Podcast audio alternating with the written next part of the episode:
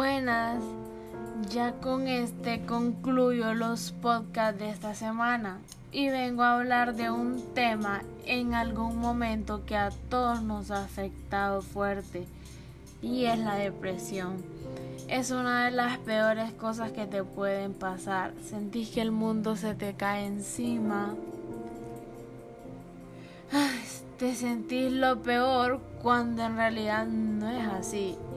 Existen muchas causas, rompimientos, fallecimientos de seres queridos, etc. Ahí es donde entro yo. Les voy a resumir algo y darles algo de contexto de mi historia.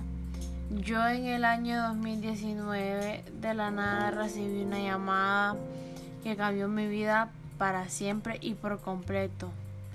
Mi mejor amiga, mi hermana, falleció por negligencia del sistema médico de este país mediocre. En el 2021, un día antes, 17 de agosto para ser exactos, me despedí de mi mamá.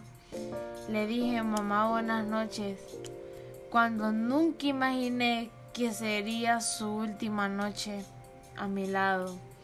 El 18 de agosto mi mamá fallece. Mi mundo cayó encima, la mitad de mi alma partió con ella. Pensaba en el suicidio 24/7 cuando de mi parte siendo una egoísta, ya que estaría dejando solo a mi papá y a mi sobrina de tan solo 10 años. Pero poco a poco y con la palabra de Dios entendí que son procesos que Dios los hace y sus planes son perfectos. Sé que en el lugar donde mi mamá y mi hermana están, ya no hay dolor, ya no hay maldad, envidia, ya no hay ningún mal, solo hay paz, serenidad y tranquilidad. También me puse a pensar en la afortunada que soy por tener un techo, una cama, dos manos, por tener salud, por tener un papá que me ama con locura y lucha cada día como un héroe. Solo le pido a mi mamá y a mi hermana desde lo más alto que estén que me ayuden, que me den fuerza y valor para sobrellevar el dolor que a algunos les molesta. A algunos les molesta verme triste, pero no saben lo que es perder a las dos personas más importantes de tu vida en un año.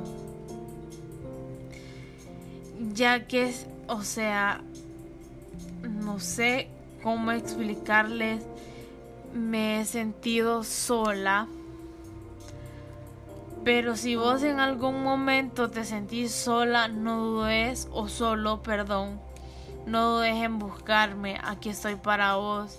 Sé que es horrible la sensación de sentirte solo, de sentir que nadie te comprende, de sentir que sos un estorbo.